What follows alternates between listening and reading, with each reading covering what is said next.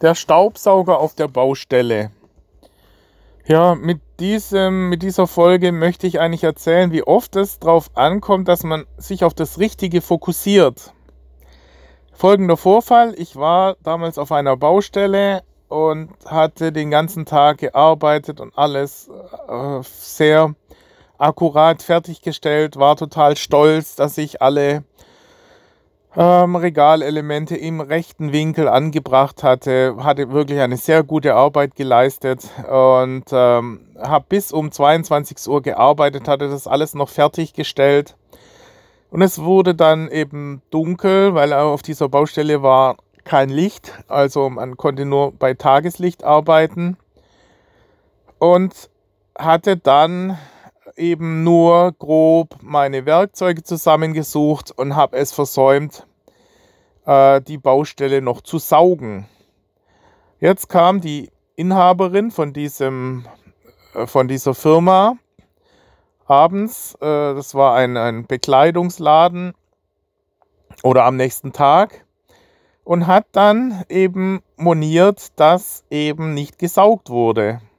Das wäre eine Sache von drei Minuten gewesen, sagen wir maximal fünf Minuten. Ich habe hier an dieser Baustelle an dem Tag zwölf Stunden gearbeitet und wegen diesen fünf Minuten, die ich nicht gesaugt hatte, äh, wurde ich dann letztendlich kritisiert. Ja, das war das, worauf diese Frau halt äh, sich fixiert hatte. Das war in ihrem, in ihrem Gedankenmodell war das halt der, das, was sie am ehesten beurteilen konnte, weil das Tätigkeiten sind, die sie eben selber auch ausführt. Ob jetzt die Regale im rechten Winkel waren oder so, das hat sie ja gar nicht unmittelbar erkannt oder beurteilen können. Aber das war eben in ihrem Fokus. Und daraus habe ich gelernt, manchmal kommt es einfach darauf an, dass man die Dinge erledigt, die im Fokus des Kunden stehen, die letztendlich die Entscheidung wesentlich oder die, die Beurteilung im Wesentlichen äh, ausmachen. Oder bei einer Hochzeit habe ich auch als Fotograf, war ich hier tätig, habe super Arbeit geleistet und wollte noch eins draufsetzen, habe auch noch meine Drohne fliegen lassen. Durch den Drohnenflug war ich aber nicht rechtzeitig zum Brautpaartanz dann zurück, was dann die Braut verärgert hatte, so dass der Drohnenflug wurde überhaupt nicht äh, richtig wahrgenommen oder das heißt der Schaden, dass ich nicht zum Brautpaartanz pünktlich da war, war wesentlich äh, größer oder die, die Aufmerksamkeit, äh, der, der Fokuspunkt wäre hier wichtiger gewesen, den auf diesen Brautpaartanz zu legen, als auf diese Drohne und dann lieber darauf zu verzichten. So kann man mit etwas, was man eigentlich als ähm, zusätzlichen Nutzen stiften will, äh, äh, der dann genau das Gegenteil auslöst. Oder ähm, oft ist es so, dass man unter Zeitdruck ist und hier war es folgendermaßen, mein Mieter wollte, äh, hatte mündlich entschieden, äh, dass ich noch Fliesen anbringen sollte, was aber nicht Vertragsgegenstand war. Das wäre also kostenpflichtig gewesen für den Mieter, also Industriemieter. Die wollten in ihrer Industriehalle noch einen Raum gefliest haben. Es war aber zeitkritisch. Das heißt, ich brauchte sofort eine E-Mail. Die ha habe ich aber nicht bekommen, diese Bestätigungsmail, dass sie die Kosten übernehmen.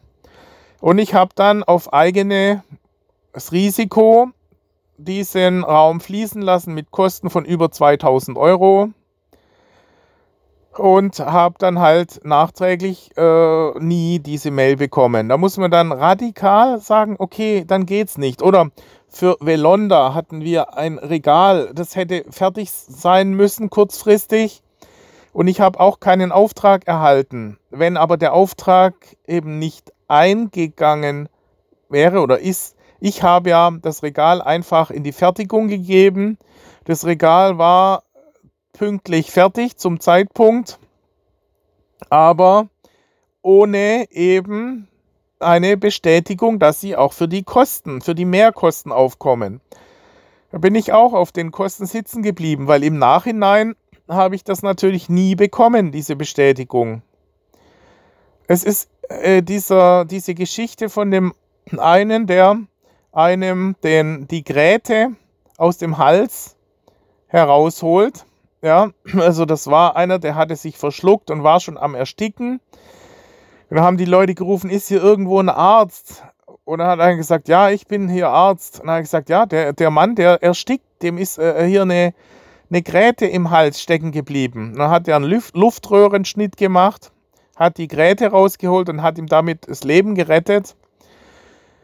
Und dann hat der Mann dann, wollte sich dann bedanken, ist dann äh, eine Woche später, nachdem er wieder genesen war, zu dem Arzt gegangen, hat gesagt, vielen Dank, dass Sie mir das Leben gerettet haben. Ja, ich möchte mich hier erkenntlich zeigen. Äh, was was äh, kann ich Ihnen denn äh, geben äh, für, für das, dass Sie mir hier das Leben gerettet haben? Dann hat er gesagt, geben Sie mir nur die Hälfte von dem, was Sie mir gegeben hätten, als die Gräte noch bei Ihnen im Hals gesteckt ist. Ja, das soll veranschaulichen, wenn das Problem behoben ist, dann hätte der ihm wahrscheinlich äh, einen, warmen Händedruck oder eine Flasche Wein gegeben.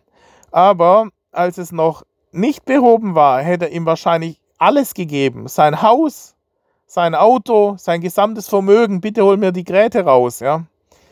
Genauso war Siemens. Die hatten damals unter dem Schah ein äh, Wasserkraftwerk gestartet zu bauen, Siemens. Und dann kam ja der Ayatollah Khomeini und alles ging drunter und drüber. Und die haben dann die, es gibt ja dann bei so Großbaustellen immer wieder Teilzahlungen und die hatten die nicht geleistet und haben auch keine Anstalten gemacht, diese Teilzahlung leisten zu wollen. Und dann hatte Siemens radikal, obwohl die Baustelle mittendrin war, also äh, sie mussten ja dann das noch sichern, damit das nicht zusammenbricht, dann haben die Baustelle abgebrochen. Ja, 2000 Mitarbeiter zurückgeflogen nach Deutschland, dort alles stehen und liegen lassen. Radikal. Ja, die, die ähm, äh, Iraner, die Perser, die haben wahrscheinlich gedacht, äh, die würden hier einfach weitermachen. Ja, und da muss man dann halt erstmal klären, sind die Rahmenbedingungen überhaupt geklärt oder breche ich radikal ab? Also fokussieren auf das, worauf es ankommt. Manchmal denkt man, ja, ich bin jetzt hier total in meinem, in mein, von meinem Projekt begeistert und versuche das Projekt weiter voranzutreiben. Dabei kommt es auf das Projekt nur marginal an. Hauptsache, man hat gestaubsaugt, dass es nachher schön sauber alles ist, wird viel höher, wichtiger, größer wahrgenommen.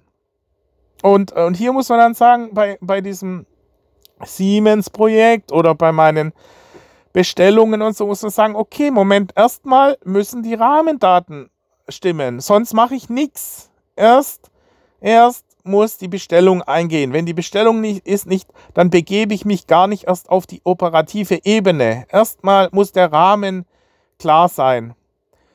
Und da ist gewiefte Verkäufer, die die Zusammenhänge überhaupt nicht kennen, denen auch die, die Ausführung letztendlich völlig egal ist, die diskutieren und labern und machen rum und haben Zeit ohne Ende. Und wenn man dann halt sagt, mein Gott, es, es wird nichts, wir, wir möchten doch vorankommen. Ja, aber durch dieses, denen ist halt das Gerede wichtiger.